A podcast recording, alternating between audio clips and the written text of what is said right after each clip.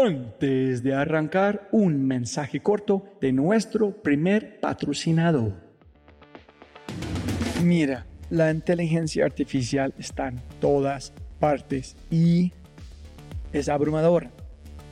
Con tantas promesas y tantas opciones es difícil escuchar la señal entre tanto ruido. Eso es exactamente por lo que estoy tan orgulloso de celebrar y compartir con ustedes Adapta. Adapta.ai. Escucha lo fácil y poderoso que es usar Adapta. Ve a adapta.ai. Crea una cuenta ingresa la información de tu sitio web, espera unos segundos mientras la inteligencia artificial de Dapta hace su magia y chum, chum, chum, tienes contenido hecho a medida para tu empresa o startup. ¿Y qué es mejor? La inteligencia artificial de Dapta sigue produciendo contenido más inteligente mientras más lo usas. Y mejor que eso, esto es solo la punta de un enorme iceberg de lo que Dapta puede hacer. Dapta es fácilmente una de mis herramientas favoritas. Es alucinante. Y solo para los oyentes de este podcast tengo un código especial que les dará el 50% de descuento durante los primeros tres meses usando Dapta. Pruébala ahora en www.dap ta.ai, data.ai. O haz clic en el link en la descripción de este podcast y aplica mi código podcast y crece tu productividad exponencialmente.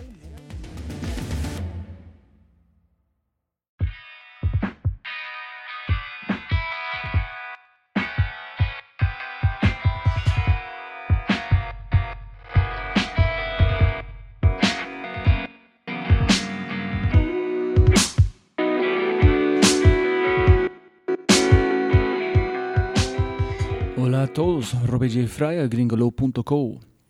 Yo tengo un objetivo principal en estos podcasts que hago. En eso es demistificar y desconstruir lo notable en ingredientes creativos específicos que se pueden aplicar en su vida.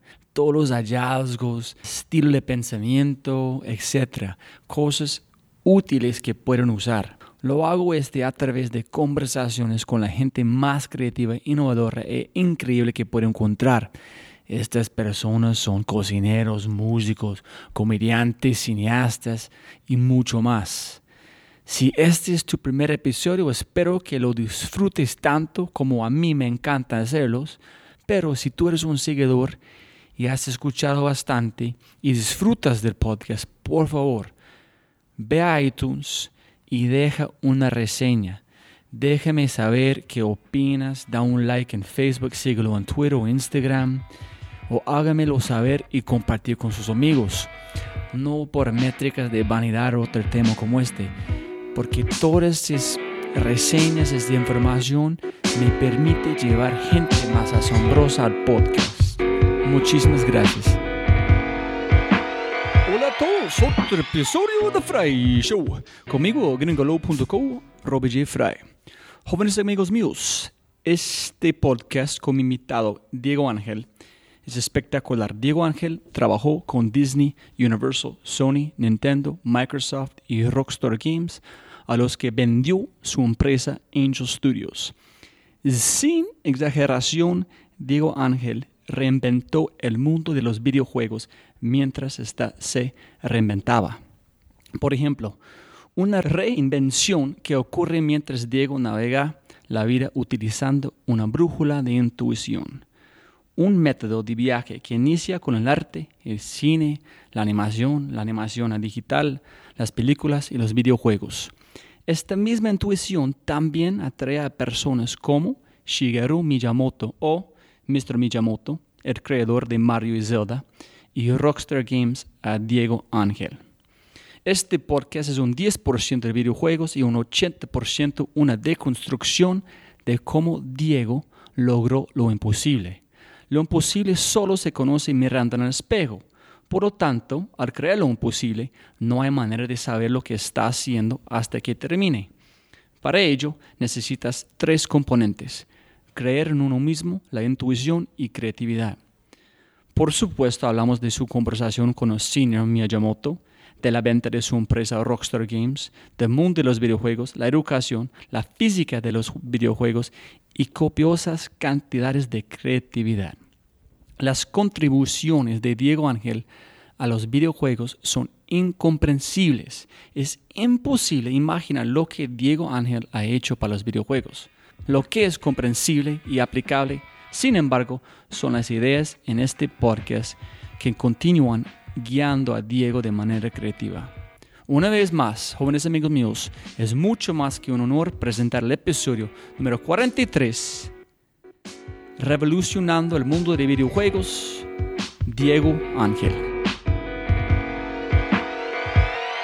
Aló, aló, sonido, sonido. Aló, aló. Aló. Listo, Diego de corazón mío, gracias. Es un honor total estar contigo después de hablar con Jairo. Siempre empieza de la misma manera. Es que siempre se puede ganar más plata, pero no puede ganar más tiempo. Entonces, muchísimas gracias por tiempo, su tiempo de hoy. Con gusto. Eh, Diego, una cosa para empezar es que hay pocas noticias que he encontrado de vos y su vida, pero yo no he visto, no puedo, no pude encontrar cosas de su juventud qué gustó cuando era niño, cómo llegaste más o menos a California, si puedes contarnos un poquito de, de Colombia antes de llegar a los Estados Unidos. Bueno, yo tuve una vida normal en términos de colegio, eh, amigos de la infancia, de la juventud. Sí creo que yo empecé a pintar, a hacer arte, eh, básicamente 13, 14 años. Eh, me acuerdo que comencé a hacer pintura abstracta.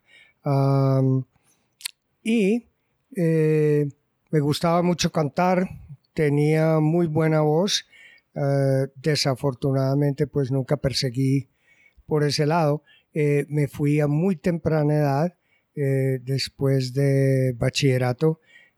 quise viajar a Estados Unidos con el fin de perseguir mi carrera en, en cinema películas, ah, dirigiendo cine, haciendo cine. Eh, con tal propósito me fui a la edad de 18, 19 años, me fui para Chicago, Illinois, donde ingresé al Columbia College, que era una, un college de, de arte donde enseñaban cine y estudié todas las materias técnicas y eh, lo único que no me gradué porque no quise coger el English 101, History, esto, lo otro, porque mi propósito era ir a estudiar, coger las cosas técnicas, comprarme un equipo y volví. Como uno planea y la vida dispone, entonces durante el transcurso de mis tres años de estudio en cine, descubrí como artista que ya era y que dibujaba y todo, descubrí la animación. En esa época era eh, animación ah, que se llamaba técnicamente stop motion y era simplemente una cámara que se movía horizontalmente de arriba a abajo y uno trabajaba con el, acetato y iba dibujando. Eh, acabé después trabajando de ahí, cuando me salí, trabajé con eh, seis meses con los profesores de animación en Chicago. Me moví y un día me llegó una información de un congreso que iban a dar en Chicago que se llamaba Computer Graphics. Y yo dije, ¿qué diablo es eso? Pues me fui y yo creo que ahí descubrí lo que quería hacer por el resto de mi vida quedé tan maravillado y tan asombrado con este nuevo, esta nueva herramienta que resolví tirarme al charco, como se dice así. Y procedí a pedir una plata de mi familia y a comprarme una computadora que hacía uh, computer graphics y ahí empezó mi historia. Empecé con 2D, eh, progresé a 3D, comencé a hacer 3D y, rápidamente supe que no era un tipo técnico. Entonces me tocó conseguir una persona de sistemas, de software, ah, y, ahí comencé a trabajar muy difícil en California, me moví a California y ahí empecé a trabajar, hice eh, videos corporativos, hice comerciales de televisión, trabajé en cine y yo siempre en mi afán de reinventarme, eh, buscar cosas nuevas y más creativas, eh, entré en, el momento preciso que me encontré donde los juegos de video estaban cambiando de 2D a 3D. Entonces nosotros hacíamos mucho 3D. Afortunadamente, Nintendo que estaba lanzando eh, su primera máquina ah, en 3D, que era el eh, Nintendo 64 o, the N64, eh, ellos tenían un chip que se lo hacía una compañía de, Silicon Valley que era Silicon Graphics, que hacía las computadoras. Entonces ellos le fabricaron una graphic chip a Nintendo en sus cosas. El director de tecnología de Nintendo estaba en Silicon Valley en San José. Entonces, viendo unos demos que, Silicon Graphics hacía, le dijeron, uy, ¿y quién hace estas cosas? Le dieron una compañía pequeña que está en San Diego, California, que se llama Angel Studios, o sea, Ángel. Pero yo no podía, una pequeña historia, no podía decir Ángel, porque es una pronunciación un poquito de bien Entonces, lo, lo traduje a Angel y ahí nació uh, Angel Studios. Cuando Mr. Takeda, el director de tecnología, vio todo eso, me llamó inmediatamente y me dijo, estoy mañana a las 9 de la mañana en su estudio. Se vino a las 9 de la mañana, quedó maravillado con la tecnología. Nosotros no éramos una compañía de diseños de juegos, éramos una compañía que hacíamos, no hacíamos juegos de video, hacíamos lo que llamaba parques y recreaciones. Trabajábamos con Universal, con Disney, hicimos varias cosas para los parques y, entonces él vino, descubrió la tecnología y en cuestión de tres días Nintendo nos firmó un contrato y nos dio una cantidad de equipo y comenzamos a trabajar con ellos. ¿Qué le gustó a Nintendo? A Nintendo le gustó mucho un software en especial que construimos nosotros, que era de que nosotros incorporamos la física newtoniana, gravedad, fuerza, impacto, eh, todo esto, ¿no? Choque, eh, eh, obstáculos, en fin, y eso nos permitió realmente entrar en el mundo de los juegos de video con la nueva tecnología y ya después comenzamos a aprender cómo hacer juegos. Afortunadamente nos tocó trabajar con el Spielberg de la industria por primera vez, que era Mr. Miyamoto, el que hace Zelda, Mario Brothers. Shigeru Miyamoto, ¿no? Sí, Mr. Miyamoto. Y él nos introdujo eh, hay una historia muy bonita. Cuando él vino por primera vez al estudio, nosotros, me acuerdo que yo contraté como dos eh, diseñadores muy costosos para que me hicieran un concepto, un diseño del juego. Era un paquete así grande, se lo presenté yo al otro lado de la mesa, él lo ojió, inmediatamente me dijo, qué pena Diego, pero yo no quiero saber nada de esto. Primero vamos a hacer una, una ah, prototipo tecnológico de técnica de, tecnología en que descubramos qué es lo que el software nos puede dar y no dar. ¿Para qué hacer un concepto en el vacío sin saber qué podemos hacer?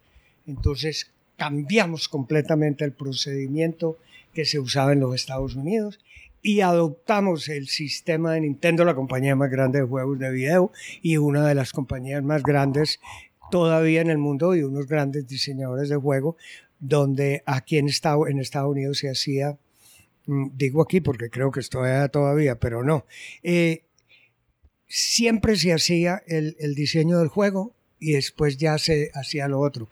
Mr. Miyamoto nos dijo, el 80% de eso se pierde, empecemos de esta manera. Entonces nosotros comenzamos a trabajar con todas las compañías que publicaban juegos de videos con el sistema japonés. Entonces eso nos cambió. Ay, hijo de madre, tengo mil preguntas de, de, de última ah, parte. ¿Qué tal 800?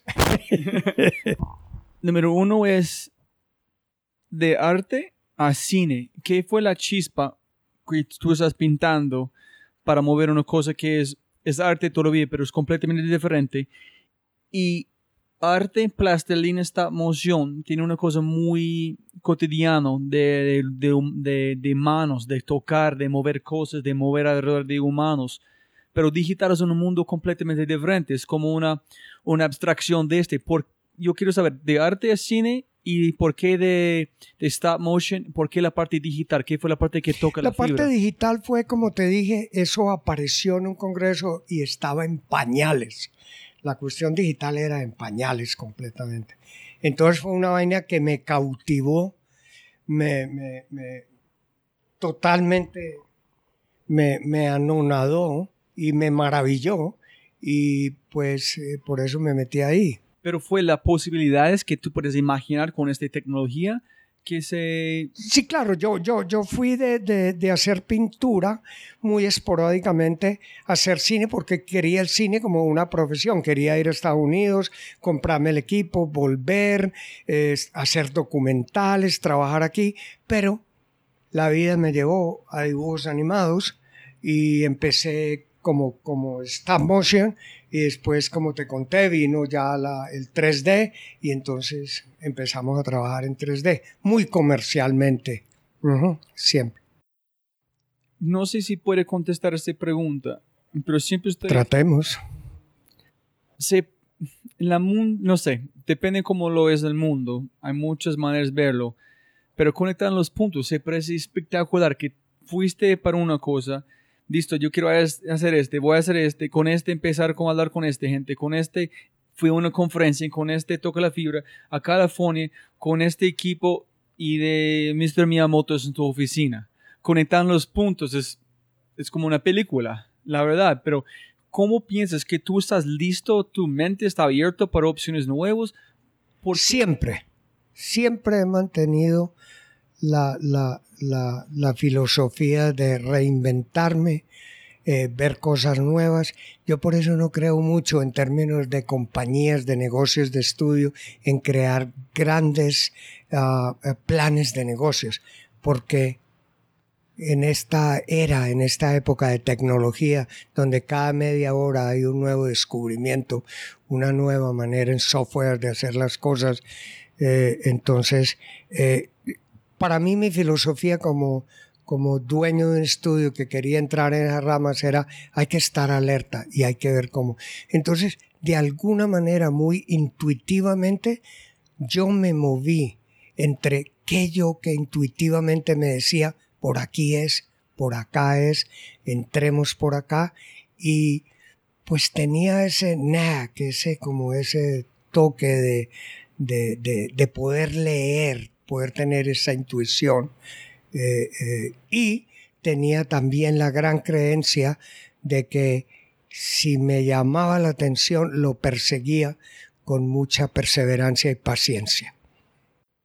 Yo quiero profundizar en este, porque es una conversación que no, no tuve la oportunidad de tomar a este momento, que es yo, yo y otro amigo que se llama Shlomo hablamos de manejando esta vida con intuición y 85% del tiempo funciona espectacular. A veces es un golpe, golpe duro porque sigues con su intuición al revés, como, como confiar en otra persona, probar proyectos. Pero yo nunca he pensado en este momento cómo es la manera que una persona puede fortalecer, construir, practicar intuición. No sé, es como una cosa que se nace. Yo creo que es una cosa innata. Es una cosa con que uno nace y yo creo que uno la puede pulir y manejar. Eh, yo creo que la intuición está muy basada en los fundamentos de, de la observación, de estar alerta, de, de, de, no es de adivinar para dónde van las cosas, también uno tiene que estar metido en eso con sus sentimientos. Yo creo que para uno irle bien y triunfar en la vida son tres P's. Pasión, si uno no tiene pasión, no sirve para nada. Eh, me acuerdo muy bien eh, una de mis hijas eh, diciéndome que estaba estudiando economía y administración de finanzas, que ella quería entrar en contabilidad porque se hacía mucho dinero. Y yo le dije, olvídalo. El dinero viene después. Haz algo que te llena, que te apasiona, donde puedes tú entregarte. Ya lo demás viene por añadidura. No sé si te respondí bien o me, me fui por otro camino. No, no, eso está perfecto que está... Yo, yo pensé que también para la intuición, para funcionar, para tenerlo, para como pulirlo, construirlo, tiene que ser muy, como dice, abierto a que otras personas dicen, no juzgar tanto, entender información, qué significa para vos, qué quieres hacer con este, porque la mente que sí empieza como cerrar puertas, están cerrando oportunidades, están cerrando su, la posibilidad de intuición. Bueno, la, la, la intuición es como... Hay una cosa muy interesante, que a veces pensamos demasiado, intelectualizamos demasiado, investigamos demasiado y a veces como el amor uno se tiene que dejar llevar y entregarse. Sí, no, esa es una, una manera muy linda para verlo, Oscar pero podemos, esa es una conversación que podemos seguir siempre, que a veces sí, tiene que entregar antes de recibir. Entonces, si quieres como recibir... El que da recibe. Eso y para uno también. Eso es. Listo. Yo no entendí la parte cuando estás explicando qué pena con el chip. ¿Cómo con, sus, con su equipo estabas haciendo animación 3D? ¿Cómo llegaste a diseñar un software que llamó la atención del, hombre como para mí un, dios en este mundo, no como religioso, pero en un mundo para mí que admiro demasiado, para todo lo de creatividad, llegar a su oficina. ¿Qué exactamente? ¿Cómo llega Pues la este tecnología. Eh, eh, en California, afortunadamente, estábamos rodeados de un talento absolutamente sorprendente. Mucha gente joven. Existía en California una cosa que llamaba el Computer Centers, eh, centros de computadores, donde y una universidad, la mejor universidad estatal eh, en, en, los Estados Unidos, California, había demasiado talento, gente. Yo solamente tenía que ir a una facultad de software o de, o de sistemas y todo y decirles, ¿quieres trabajar en video games? O quieres irte para un banco. No había duda. querían trabajar en cine, querían trabajar a hacer 3D, querían y era compasión. Yo llegaba a veces de una fiesta, alguna cosa, dos, tres de la mañana, pasaba por el estudio, había gente trabajando. Había pasión, había mucha entrega. Y ¿cómo llegué allá? Porque hacíamos 3D, éramos una compañía más tecnológica que creativa al principio, entonces eh, le di rienda suelta a muchachos de 20, de 20 a 24 años para que crearan software y se sentaran en una esquina y produjeran. Entonces tuviste el equipo en, a través de limitaciones y ustedes como definieron juntos hay limitaciones, no podemos hacerlo, vamos a construir el sistema de software que pueda ayudarnos a construir el mundo que queremos crear. Exactamente. Por ejemplo, a Microsoft le hicimos un juego. Nosotros nos especializamos en lo que llamamos driving games, o sea, eh, jueguitos de carreras y todo. Eh, existían lo que se llaman las, los tracks, donde un carro iba en un juego de video y siempre tenía el track especificado determinado completo y tú no te podías desviar de eso. Nosotros resolvimos crear The Open City. Entonces tú estabas manejando en una ciudad, si te provocaba en la siguiente esquina voltear a la izquierda o a la derecha, pues lo hacías. Eso no existía en juego en esa época. Entonces eso abrió los ojos de, de Microsoft, de Nintendo, de Sony, toda esa cosa. ¿Qué y era difícil, tenía problemas. ¿Por qué? Si tú te tirabas hacia la izquierda, era un mundo de base de datos, de objetos, de edificios, de, de, cosas que tenías que agregar. Se volvía muy pesado la base de datos. Entonces, tenían los, los programadores, tenían que encontraron una solución muy linda, que era a medida que tu, que tu point of view, tu, mirada adelante, una vez que pasabas los objetos en la periferia de tus ojos, se quitaban de la base de datos, así se descargaba el peso de todo eso y se aliviaba y podía. Eh, como teníamos física y era una física real, entonces fíjate, un carro chocaba un árbol y el árbol se quedaba dando vueltas, una reacción totalmente física newtoniana por mucho tiempo. Entonces aprendimos a apagar la física y aprenderla, apagarla y aprenderla para que se adaptara el juego. Todos nosotros somos Angel Studios fue conocido en esa época como, como los que creamos realmente la física. Ahorita, todos los programas lo tienen y todo. Estamos hablando de los setentas, cerca de los ochentas. No, los ochentas era así. Estoy pensando en frase y posiblemente voy a matarlo, pero es de Oscar Wilde que dice la la arte no imita la vida, la vida imita el arte. Se parece como en un sentido de tú hablando de reinventando tú lo, a ti lo mismo todo el tiempo. Es como la software. Es cada vez reinventando qué está pasando. Completamente, completamente. Si tú no haces eso, te reinventas, no. Ahora, yo no sé si el uno es la imitación del otro, el otro, otro. Yo creo que ahí se dan palo entre los dos, mitad y mitad. Wow. Y yo, Jairo, yo pregunto Jairo, pregunté a Jairo antes, ¿qué preguntas tengo que hablar como hablar con Diego? Le digo, pregúntale sobre el estilo creativo, la manera creativa, como creatividad de, de Mr. Miyamoto y el mundo japonés. ¿Puede profundizar un poquito? Pues como te lo comentaba en la primera pregunta, existía una, una, una manera más espontánea de crear no era tan rígida como la... Los dos países más grandes juegos de video son Estados Unidos y Japón, pero, pero el japonés tenía esa cosa de, de más metódica, como más creativa. Eh, eh, eh, ellos tenían eso definitivamente y entonces afortunadamente para nosotros tuvimos esa influencia, esa gran experiencia y que la impusimos a todos los... Nosotros no trabajamos así, nosotros trabajamos así. Ah, pero es que así no se trabaja. ¿Con quién trabajan ustedes? Con Mr. Miyamoto. Esta es su filosofía. Hasta ahí llegaban. No nos discutían nada más. Entonces la parte creativa sí, sí vino de esa, de, de, de saber las limitaciones de la tecnología. ¿Qué era lo que la tecnología nos podía dar y hasta dónde? No lo contrario, coger, eh, eh, eh, hacerlo al revés, aunque había un porcentaje que se debería hacer al revés también, hacer una cosa creativa y poner a la tecnología que lo trabajara.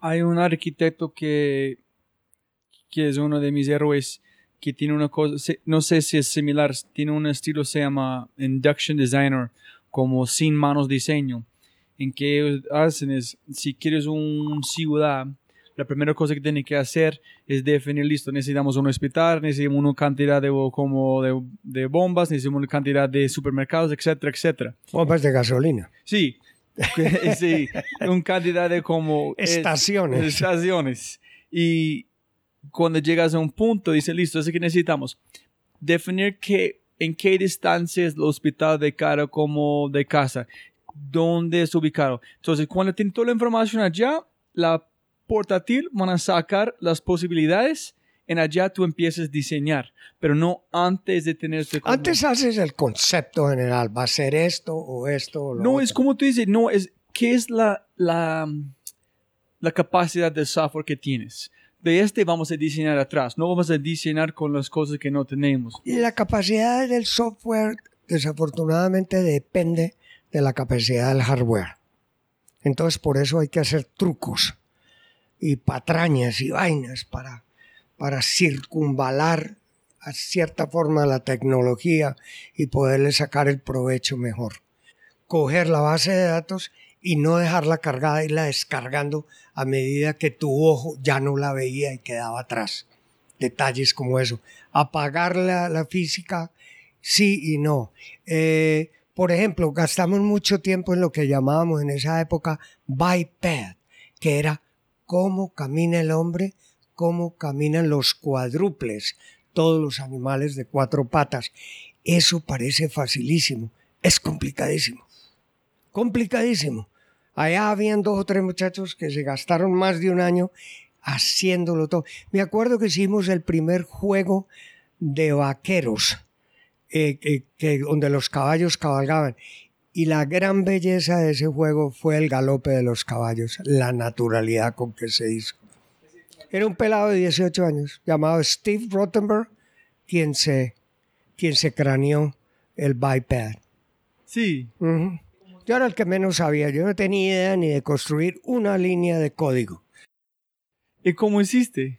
Eh, pues a mí me tocó ser la persona que encauzaba, que, que, que, apoyaba, que eh, eh, ah, empower, que, que, que le daba a la gente el poder de haga esto, haga lo otro, métase por aquí.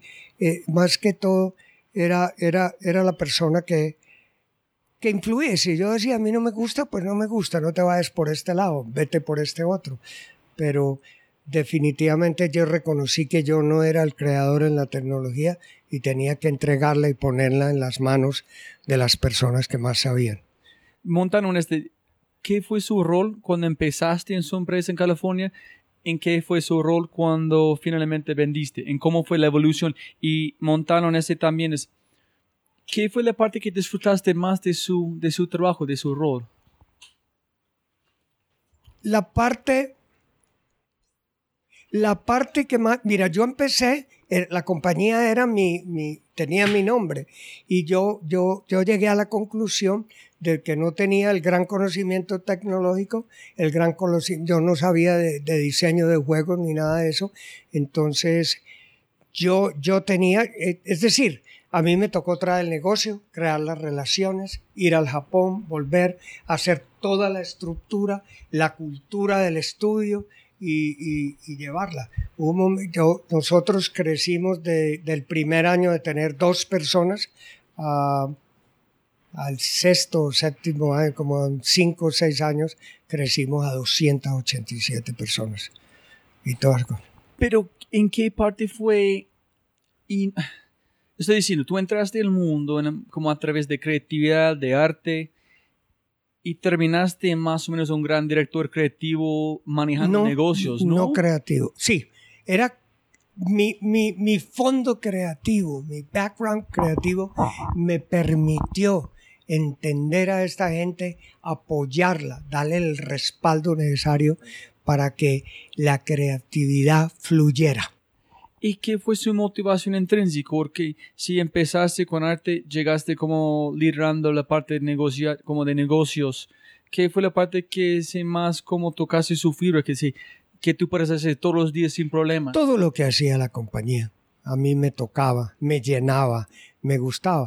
Pero entendí que mi papel para yo poder poner todo esto junto, los artistas, los guionistas del juego, los creadores de la base de datos, de los modelos eh, tridimensionales, todo esto se necesitaba una persona. Yo siempre he sido una persona, eh, eh, una persona social, que se entiende con la gente, que funciona muy bien con ellos y entonces eh, el rol, el papel de donde, me, donde yo estaba funcionando, me lo fue dando la industria, la vida, lo mismo. Es decir, estar alerta, viendo por dónde va y todo.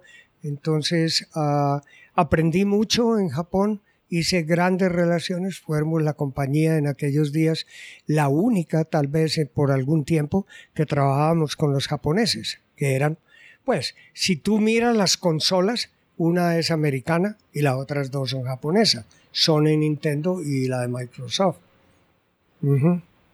posiblemente es, si no está faltando una cosa, su empresa te da la oportunidad de reinventarse todo el tiempo. Negocio Japón, hablar con, como creativo, software, todo el tiempo tú estás cambiando quién es Diego para modificar la situación o necesidad que requiere. Sí, sí, se podría decir que sí. cambiando todo el tiempo, pero cambiando también tiene su dirección, no es a la loca, no es que va para allá y para acá, no, dentro de un concepto universal y, ya diseñado que vamos a hacer esto.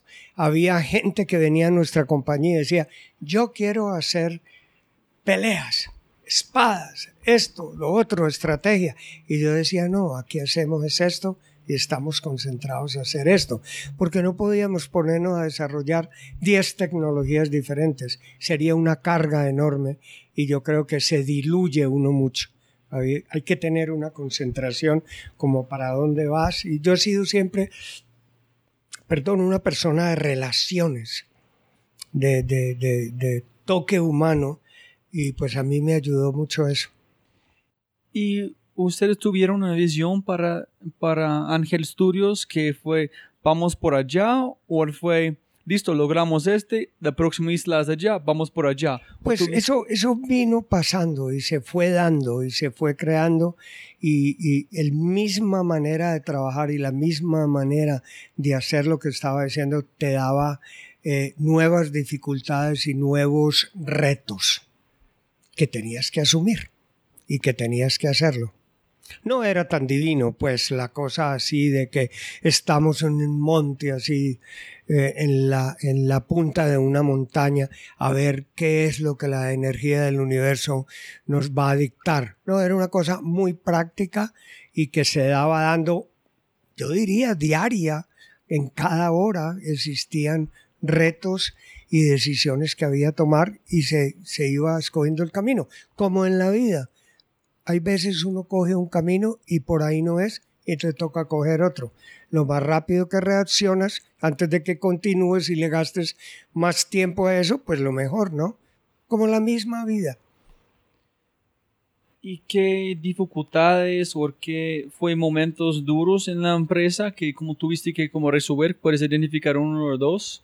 en cómo solucionar? El principio, el principio se, se aguantó hambre, fue difícil, y, pero como, tú, como todo tuve fe y paciencia. Eh, aquí organizamos un ejemplo fuera de toda esta historia de Estados Unidos.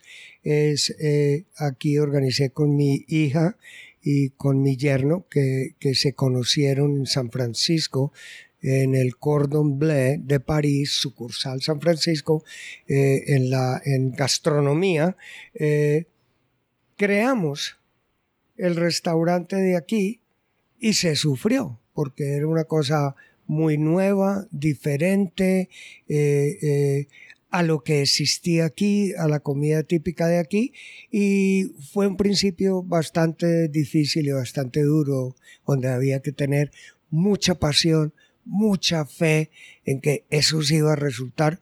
Por ejemplo, llegar al punto de equilibrio. Nos tomó nosotros el restaurante la primera vez dos años, dos años y medio. Entonces fue simplemente y llanamente fe en que eso iba a pasar. Y cuando, esa es una pregunta que siempre me encanta preguntar a la gente. En cada vez pienso que llega una respuesta más cerca que yo pienso para mí es la verdad. No sé, porque no sé si es una cosa que la verdad es real o no. Es cuando tienes estas dificultades, la gente siempre dice como perseverancia, súper. Pero ¿qué es adentro de uno que promueve esta perseverancia para superar las dificultades más grandes? Y uno que yo he llegado es, es la intención. Si por qué quieres hacer qué quieres hacer es suficiente grande, las barreras nunca están, puedes superar qué quieres hacer. El momento que su intención es por una cosa que no es cerca a su corazón o su pasión, no puedes montar las barreras porque no hay. No la hay. Si no tienes pasión, no la superas. Es fe. Fe que eso va a funcionar, fe que eso va a trabajar y tener una lectura de lo que va pasando de la realidad, porque la fe puede ser ciega y puede ser una parte donde el ego te está manejando. Y esa es una parte donde tienes que dejar el ego aparte. Dile, Señor, hágame el favor y se me retira por un rato. Eso es complicado, es para saber cuándo es su, su fortitud, y su perseverancia, es basado en ego, es basado en conocimiento o quién es manejando el barco. eso lo vivimos todos los seres humanos, en tu vida, en tus amores, en tus amistades, en tus todo, es, es universal. Ay, pero es, es, la cosa con los emprendedores, con las personas que no quieren arriesgar, que... Riesgo, emprender sin riesgo, no es emprendimiento. Y hay otro, yo quiero saber, es una cosa que yo empecé a estudiar reciente, para empezar como un otro hombre, admiro mucho hablando de, de dolor, que dicen que no hay nada que puedes lograr en el mundo que tiene valor que no han pasado por dolor. Entonces hay que tratar de identificar estos dolores. Esencial. Esencial. Esencial. Entonces, tiene que saber, vamos a pasar por un montón de dolor, no sé cómo van a pasar. Como en tus relaciones, como en tus relaciones, hay dolor, hay alegría, hay persistencia, eso de todo. La vida no es todo una risa y una alegría y tú lo sabes. Eso es, una filosofía muy elemental, muy fundamental. Uno no sabe a veces qué, qué lo lleva, qué lo mueve, qué es esta energía. En mi caso sí fue la... Yo sí tenía muy claro en mi mente que yo iba a hacer algo en lo creativo y hasta este momento lo tengo muy presente. Tú, alguien me viene aquí que vamos a poner una ferretería, un hardware store y que nos vamos a ganar una millonada, no me interesa si no es dentro de, las, de la parte creativa. Eh, eh, restaurante es una cosa creativa, la cocina es, ya se volvió, ha sido artística y tiene, tiene física, tiene química, tiene, es una ciencia, pero es una ciencia creativa, ya tiene color, eh, diseño, plato, olores, el cine, la animación, la pintura, todo eso para mí es esencial partir del proceso creativo.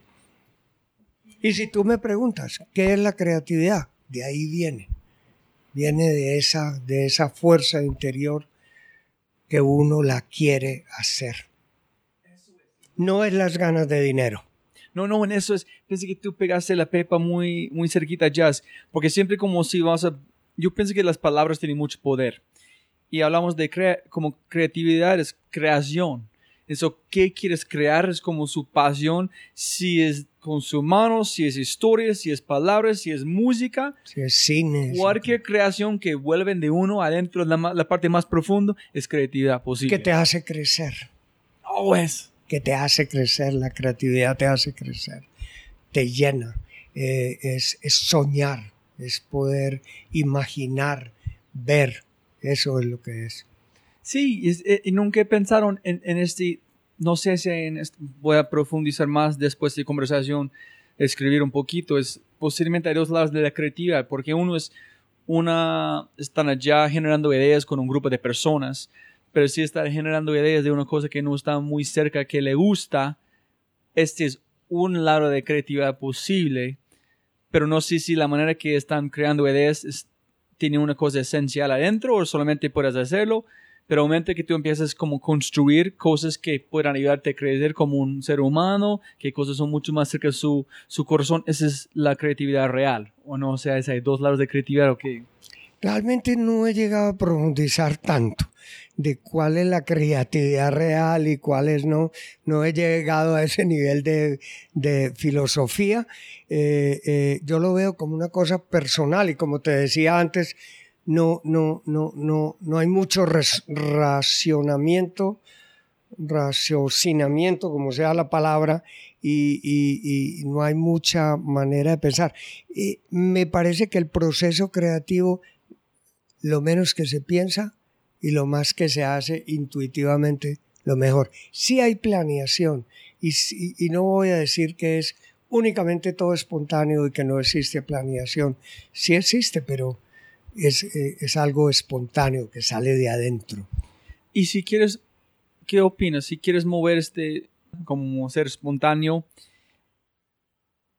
¿cómo es la manera que puede una persona puede ser más espontáneo? Piense posiblemente tienen que explorar más mundos, leer más, escuchar más, contar historias, hablar más, conectar más. Bueno, tienes que empezar por escucharte a ti mismo.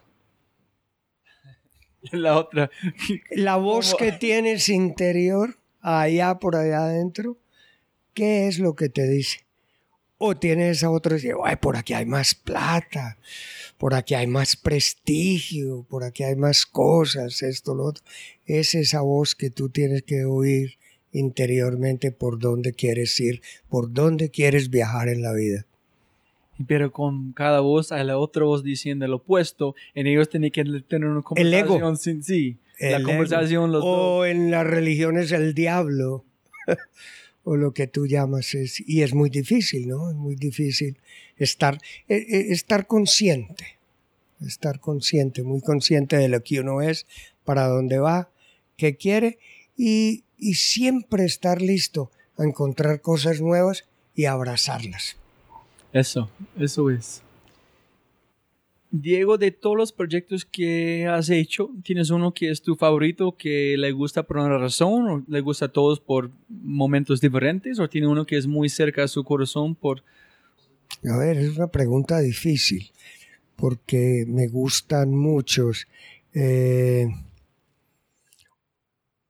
había uno en especial que me cautivó mucho al principio y fue el que le cautivó el prototipo a Nintendo al principio, uno que se llamaba Buggy Boogie, que era un buggy, un carrito pequeño que leía el terreno a través del software de la física.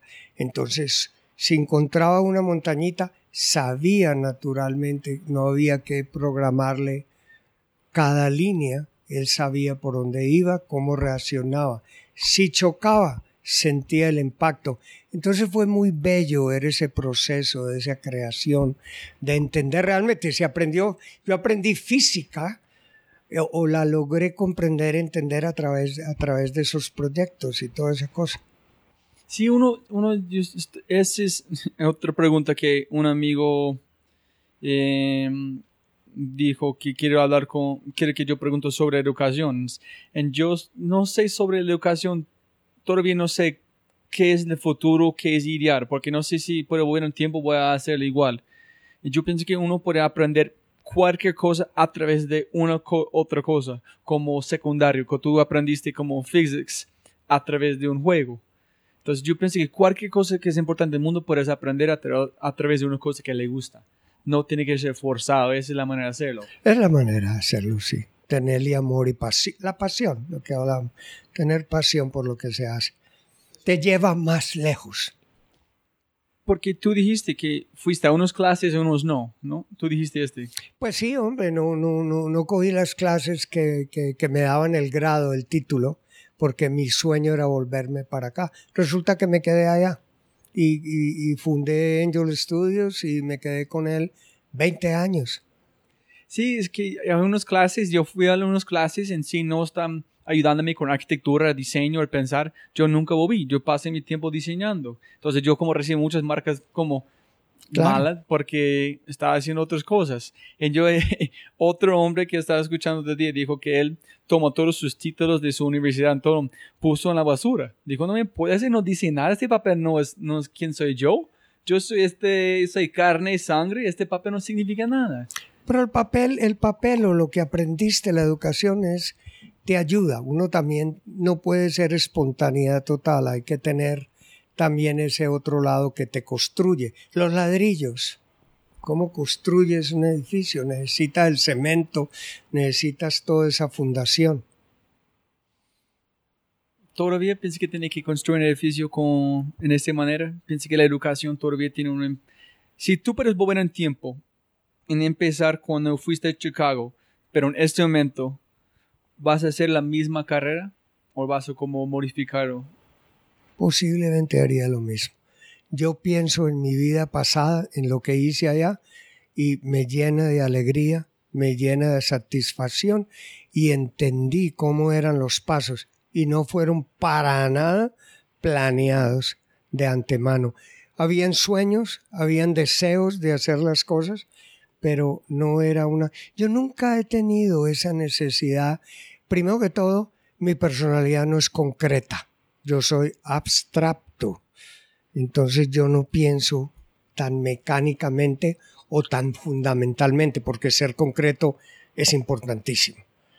Pero yo soy abstracto y yo soy creativo, entonces yo soy más, vengo de la otra parte. ¿Qué? Para tener un negocio, un estudio, todas las cosas, necesitas un complemento concreto. Hombre, sí, porque si no, no vas a ninguna parte. Es interesante porque yo pienso que soy muy bipolar en mi sentido. A veces soy demasiado abstracto, a veces yo quiero listo. Yo, yo quiero, que yo trato de hacer es buscar un mundo abstracto por cosas que son fundamentales en la vida, que puedo aplicar a muchas áreas, en sacarlos, en llevar las cosas puntuales a mi vida, para empezar a definir hábitos en disciplina para cómo duplicar, pero basado en lo abstracto que son puede como usar por muchas cosas. ¿Qué es lo, el concepto? Sí. Uno, necesita de la disciplina y necesita de, la, de, lo concreto también para poder llevar hacia esas ideas a, que sean exitosas o a que se realicen, ¿no? Me gusta esta conversación porque no es hacer una lista de éxitos, que me gané esto, que hice esto, que fuimos los primeros, esto, que es muy importante, pero, pero, pero me gusta el rumbo que le has dado a la conversación de que es más como de adentro, es más de ese concepto creativo. No sea una conexión acá de energías, porque desde donde me voy con la, con la pregunta es que yo empecé este podcast porque está muy cansado irme a conferencias en Colombia en ver invitados de otros países. Dice, huevón, ¿por qué no estás invitando gente de Colombia? Hay personas de este país haciendo cosas increíbles con mucho más dificultades que, tiene, que están generando impacto afuera. Esas son la gente que los colombianos tienen que ver, no personas afuera. Pero sabes que sí, ¿no? Porque entonces tú no te puedes encerrar donde naciste y lo que conoces. Tienes que estar abierto a otras gentes, a otras filosofías, a otras influencias y muy abierto, porque si te cierras y dices, no quiero esto, te estás limitando, estás perdiendo cosas que pueden ser utilizadas por ti. Pero ¿cómo hiciste, Diego? Porque ahorita como ellos hicieron un estudio de colombianos que de emprendedores de Alemania, de los Estados Unidos, de Japón, y los emprendedores y emprendedores escuchando un montón, es otra conversación, generar empatía de una. Un, un, colombiano puede generar empatía, una conversación, una relación con otra persona de una. Pero el momento que sacan un colombiano de su mundo con otros colombianos en ponen contrapuesto, ellos bajan su ambición, bajan qué pueden como hacer. Y tú hiciste como en las ochentas, un momento complicado, fuiste a los Estados Unidos, sacaste del estadio. ¿Qué, ¿Qué consejo para regalar a todos los emprendedores, la gente escuchando, que tiene que hacer un colombiano, un latino, para tener un impacto mundial? ¿Qué fue como dentro de Diego que dije, no me importa, no me no Yo creo que no hay una fórmula. Yo creo que no hay una fórmula así en blanco y negro que te diga por aquí es la cosa. Yo creo que tiene que ver como con cada persona, creer en ti mismo y, dejarte llevar por la vida, que si tus intenciones y tu fundación, tus fundamentos son, tienen una guía, por ahí vas. Tú no sabes cuándo vas a conocer una persona al otro día que te va a llevar por otro rumbo. Esa es la vida. Me encantaría decirte, soy un tipo tan inteligente que me he craneado todo esto, me lo he pensado todo, lo tenía todo en papel y me salió todo exactamente como quería. hombre, es mierda. no, entonces, ¿tuviste mentores cuando estabas? Sí, claro. ¿En qué? Hay que, hay que recibirlos, hay que oír. Por, eso, por eso yo te reacciono en lo de que, hay que traer otra gente afuera. Hombre, si hay que traerla, hay que, traer, hay que oír a todo el mundo y uno tiene que salir a que lo oigan. ¿Y qué, qué mentores tuviste en, en, su mundo? Esa es una pregunta muy reciente que estoy pensando, porque el, el hombre que está hablando anteriormente eh, hablando de la importancia de mentores, en diciendo, si tú quieres un mentor, tiene que buscarlos, tiene que hacer cosas por ellos, tiene que pelear en un sentido para obtener personas Ah, llegan. guiarte. Llegan, llegan. Y uno los busca también. Uno crea las oportunidades, los momentos y todo, digo yo, ¿no? Ujú. Muy intuitivo. Jairo Nieto, que estaba en este podcast, que gracias a Jairo estoy aquí en este momento contigo. ¿Cómo encontraste de Brains y por qué no sé qué es tu parte? Si tú Es eres- un hombre terriblemente creativo. Es una belleza de persona, tipo lindo, con un carácter extraordinario, muy amigo de él. Y, y lo admiro y respeto mucho. Y, y es una persona que está constantemente en evolución. Tú no puedes nunca parar de crecer, de ver, de mirar. Y él en ese sentido es muy... ah, yo trabajo con ellos mucho y muy cerca con ellos y pues eh, él es un hombre creativo, totalmente.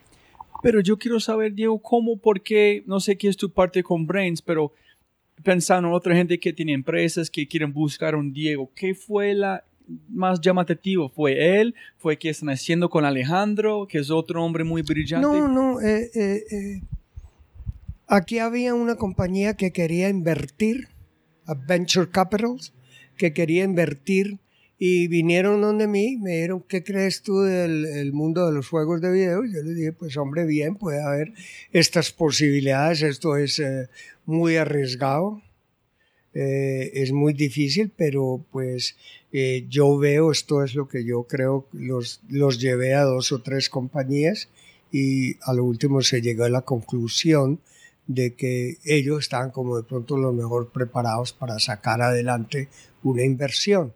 Y se invirtió una plata dura en ellos y, y, pues hombre yo creo que ellos han salido adelante no y es muy difícil aquí ser una compañía de juegos de video. Se necesitan cojones Eso no es. sé si quieras No, no, ese podcast no es, es una conversación. Cuando tú viste Brains, ¿viste Jairo y Alejandro? ¿O yo creo que yo llegué, yo, yo- creo que eh, eh, yo creo que fue un encuentro mutuo porque ellos encontraron en mí un colombiano que había tenido una vasta experiencia y, y puedo sonar un poquito arrogante y pretencioso aquí, pero, pero yo sí tengo mucho que dar aquí y, tengo una experiencia que afortunadamente muy poquitos o casi ninguno la tuvo, que fue de haber salido, haber estado en los Estados Unidos, haber triunfado en una, en, una, en una área eh, que no existía aquí completamente. Y haberme, yo creo que a mí lo que más me ayudó en la vida fue haberme entregado a esa, ese sueño, esa pasión y dele, como dicen aquí, eche para adelante. Ese es un buen, buen dicho, buena frase por ese punto. Y Diego, cuando llegó el momento, ¿cómo sabía para vender Ángel Studios a Rockstar? Cuando fue complicado vender su bebé o fue como, como si entiendo como la manera que se Yo mueve? tenía una filosofía.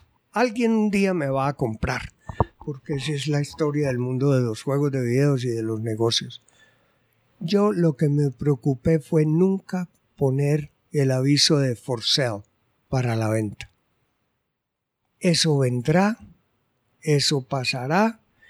Con Rockstar trabajamos varios años, se creó no solamente una amistad con los dueños, los principales, los que la dirigían, pero se creó una confianza en, en lo que teníamos, en lo que éramos y todo, y el momento llegó, y el momento se realizó.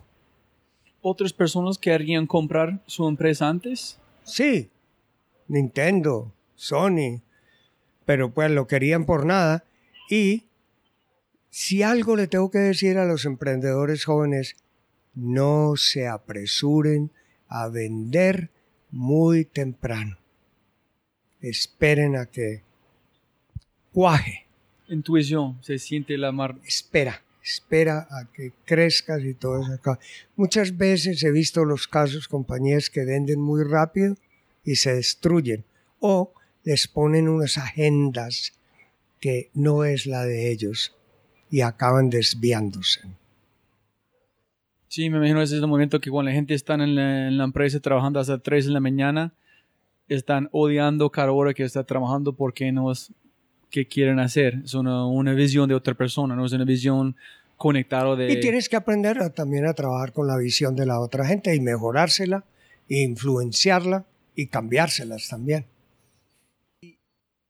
Cuando fue una cosa muy espontánea, como tú dijiste, para comprar como su empresa o fue para venderle, para, para tu ¿Por qué volviste a Colombia? Fue... Ah, ¿por qué?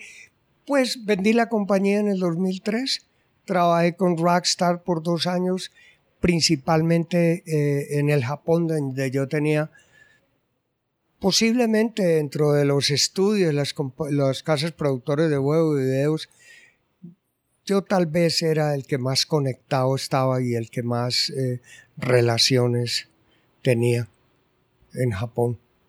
Entonces, eh, la transición mía después de la venta del estudio fue dejar de trabajar adentro del estudio y ya trabajar con, la, con el publisher, con la compañía eh, distribuidora y que, que mercadeaba el producto, ¿no?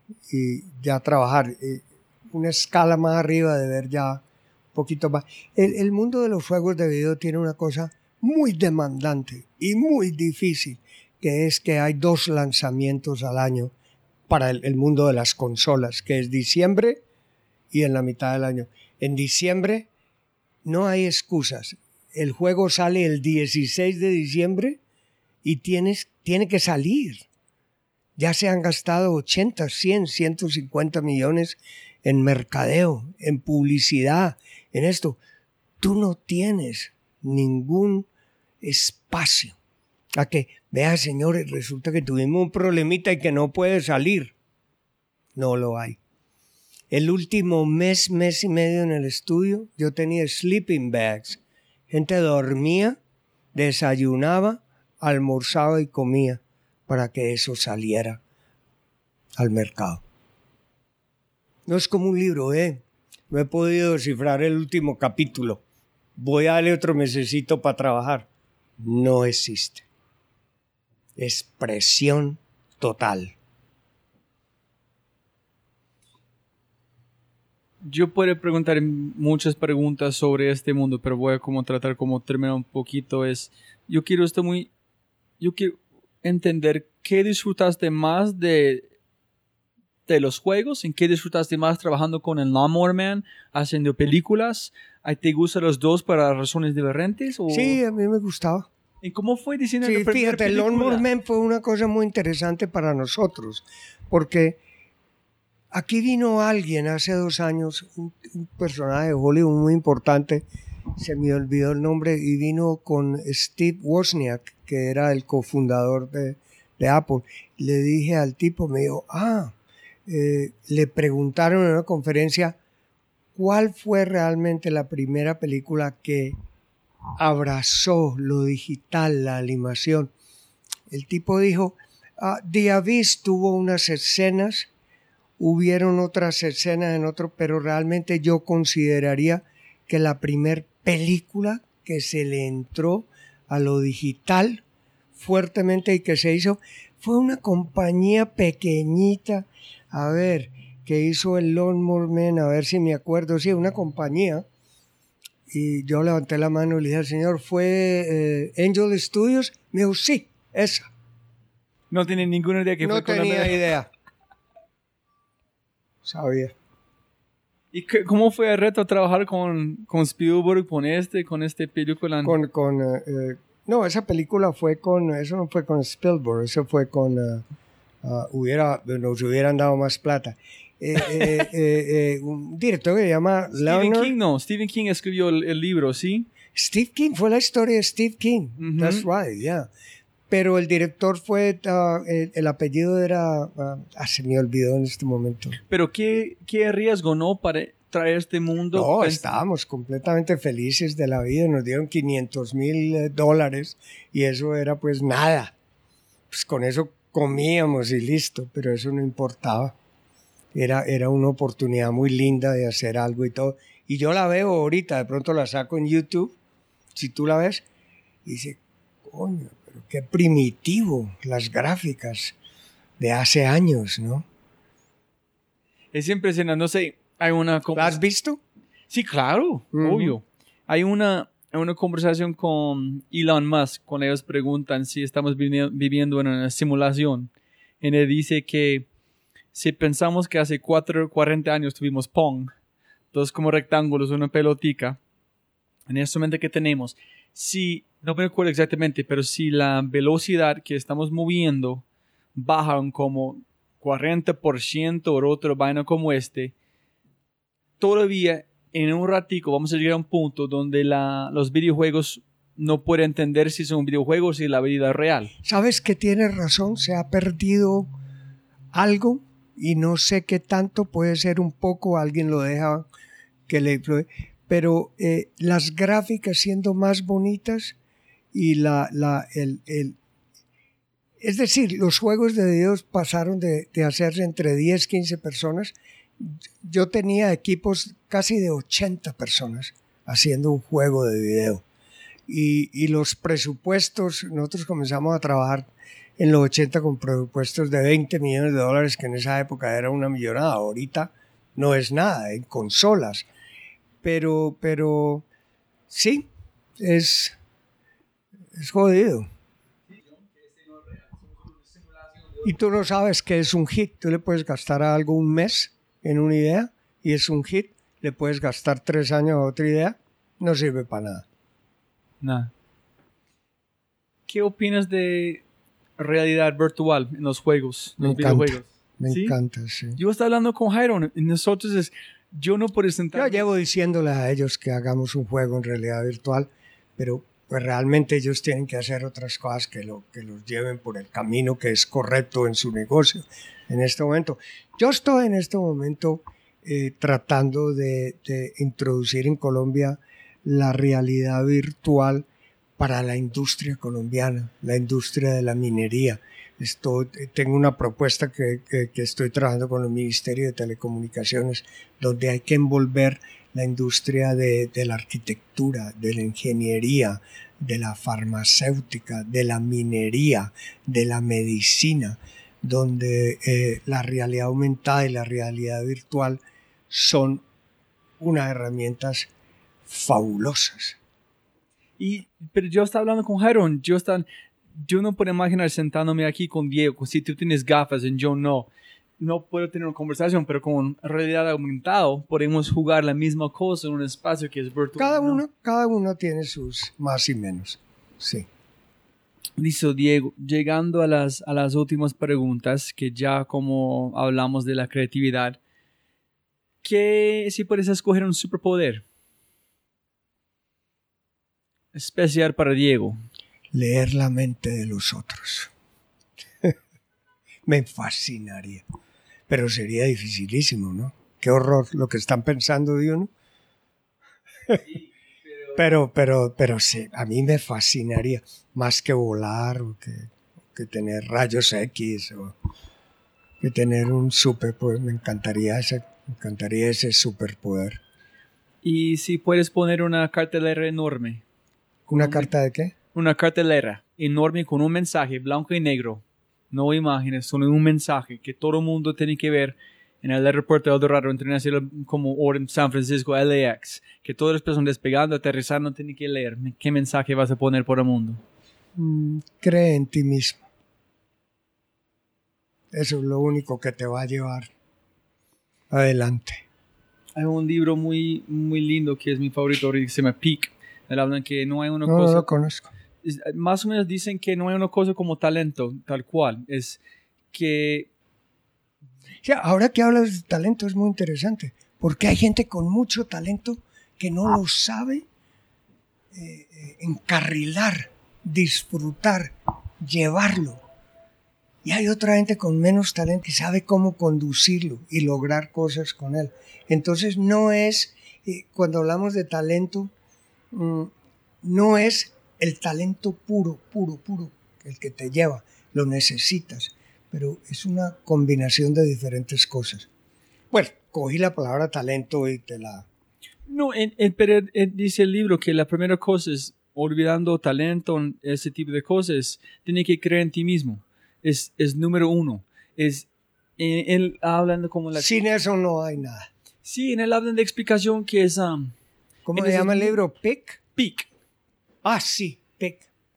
P-I-E-K, sí, de En- una montaña. Sí, en, la lengua se dice que es, por ejemplo, si vos y yo vamos a empezar a jugar fútbol, tú naciste en febrero, yo nací en diciembre, vamos a jugar en el mismo equipo, pero cuando tienes 8, 10, 9 años, 10, 11 meses es una eternidad en nivel de inteligencia emocional, física, la manera que piensas, rapidez. Entonces, ¿qué van a pasar? Ay, Diego, tú eres un buen jugador. Diego, tú eres muy rápido. Ah, tú eres muy fuerte. En Robbie no van a recibir este. Entonces, yo no voy a creer en mí mismo en fútbol. Pero no tiene nada que ver con talento, solamente en edad donde como nacimos. Entonces, de este punto, tú empiezas a buscar otras carreras porque piensas que no están bien en este. Entonces, hay muchas personas en Colombia y otros lugares que no creen en ellos mismos por cualquier razón que no tienen nada que ver que la potencial de ellos. Entonces, para mí es demasiado importante que no hay una cosa imposible. Es tu, mente y su cuerpo puede lograr cualquier cosa, ¿no? O descubrir qué es lo que es imposible para que no te desgastes en algo que es imposible. ¿Piensas que hay, Hay veces, sí, y conozco gente que se mete en cosas imposibles para, para no encontrarse en ellos y decir, esto lo puede hacer. Tienen siempre la disculpa, ah, es muy difícil, no pude. Pero es, es- ellos dicen no puedo o es imposible, la verdad. Porque una cosa imposible, otra es improbable. Improbable es yo voy a jugar por la selección Colombia. Ah, sí, sí, sí. sí. Imposible es yo soy un, un niño en Colombia, voy a empezar como una co- la empresa más grande de videojuegos que la historia de Colombia en los Estados Unidos en los ochentas. Este es imposible. Nunca se me ocurrió. Pero ese es imposible. Si vos, posiblemente no puedes entender que estás haciendo lo imposible antes de hacer, después de hacerlo. Es la única manera de Pues entenderlo. yo digo que es posible porque lo hice. Pero solamente en el espejo. Sí. Pero en, en camino, Diego no sabes que es logrando lo imposible. Es complicado eso de lo imposible, de lo posible y todo. Y a veces escogemos lo imposible para tener excusas. Esto es una cosa ya, una deducción psicológica. Y a veces escogemos lo muy posible y lo muy fácil para que nos dé cierta satisfacción personal fácil. Ah, esto todo es psicología, pues. en este webinar que dijiste, como fe, que están haciendo, Fe, sí. que como... Sí, yo sé que para lograr este porque es posible, pero este no sé, pero tengo fe que pueda hacerlo en Claro. es- Claro. en creer en mí mismo. Sí, Ese es donde viene la es- fe. Sí, ahí es. Ujú. Así es. Dice Diego, Bueno. éxito. Bueno, eh, ¿Qué es? Eh, eh, sí te tengo que decir, ¿puedo hacer un comentario? Claro. Que me gustó mucho el rumbo, la dirección que tomamos en esta conversación, porque entramos en cosas filosóficas profundas, bonitas, lindas de la vida, que, que, que realmente a la hora de la verdad tenemos que tener esas cosas para poder, no es la ambición, ni es el dinero, y yo lo vivo diciendo, hombre, todos hacemos estas cosas para pues que nos dé un, con qué vivir y, toda esa cosa, pero nunca puede ser eh, la meta final. Hágale pues.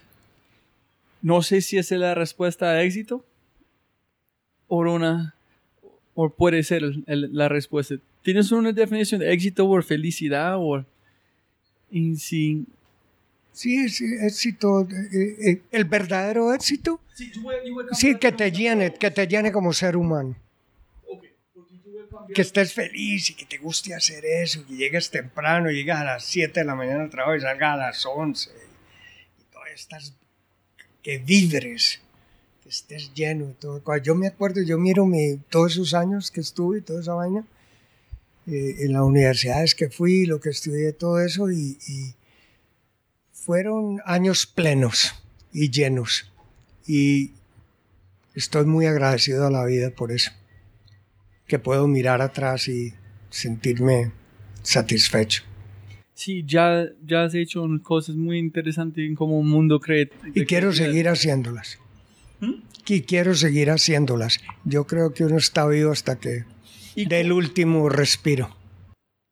En tener una, como en las palabras de amigo Diego, que tiene una, una vida que vale la pena recordar. Sí, pues sí. Muy afortunados. ¿Y estás encontrando este en sus restaurantes? ¿Este creatividad, este seguimiento, los próximos pasos para vos? ¿Están encontrando este...?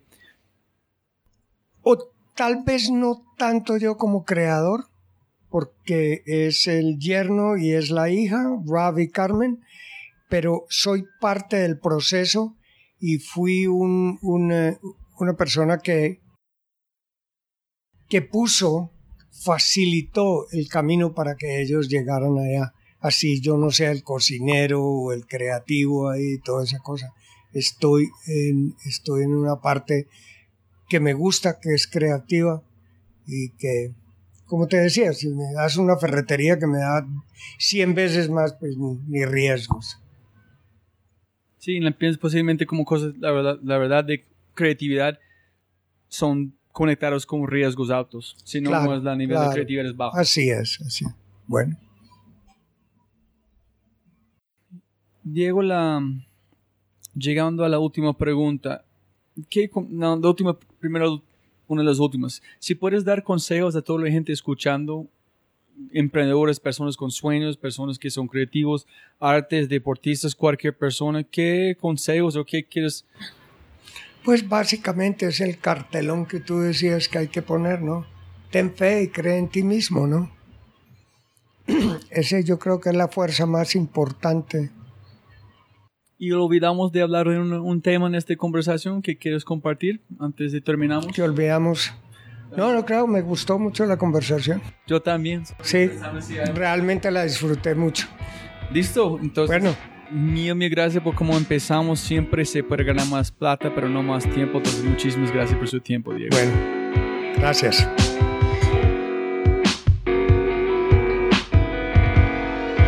Como siempre, Gracias a todos por su atención y espero que obtengan algo tangible de la entrevista que pueden utilizar para abrir una nueva oportunidad y aplicarla en sus vidas. Si les ha gustado lo que han oído y desean acceder a todas las personas mencionadas, los links, las notas y las herramientas, por favor, vayan a www.thefryshow.com.